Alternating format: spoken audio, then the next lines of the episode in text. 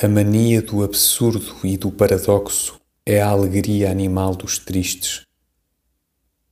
Como o homem normal diz disparates por vitalidade e por sangue dá palmadas nas costas de outros, os incapazes de entusiasmo e de alegria dão cambalhotas na inteligência e, a seu modo, fazem os gestos da vida.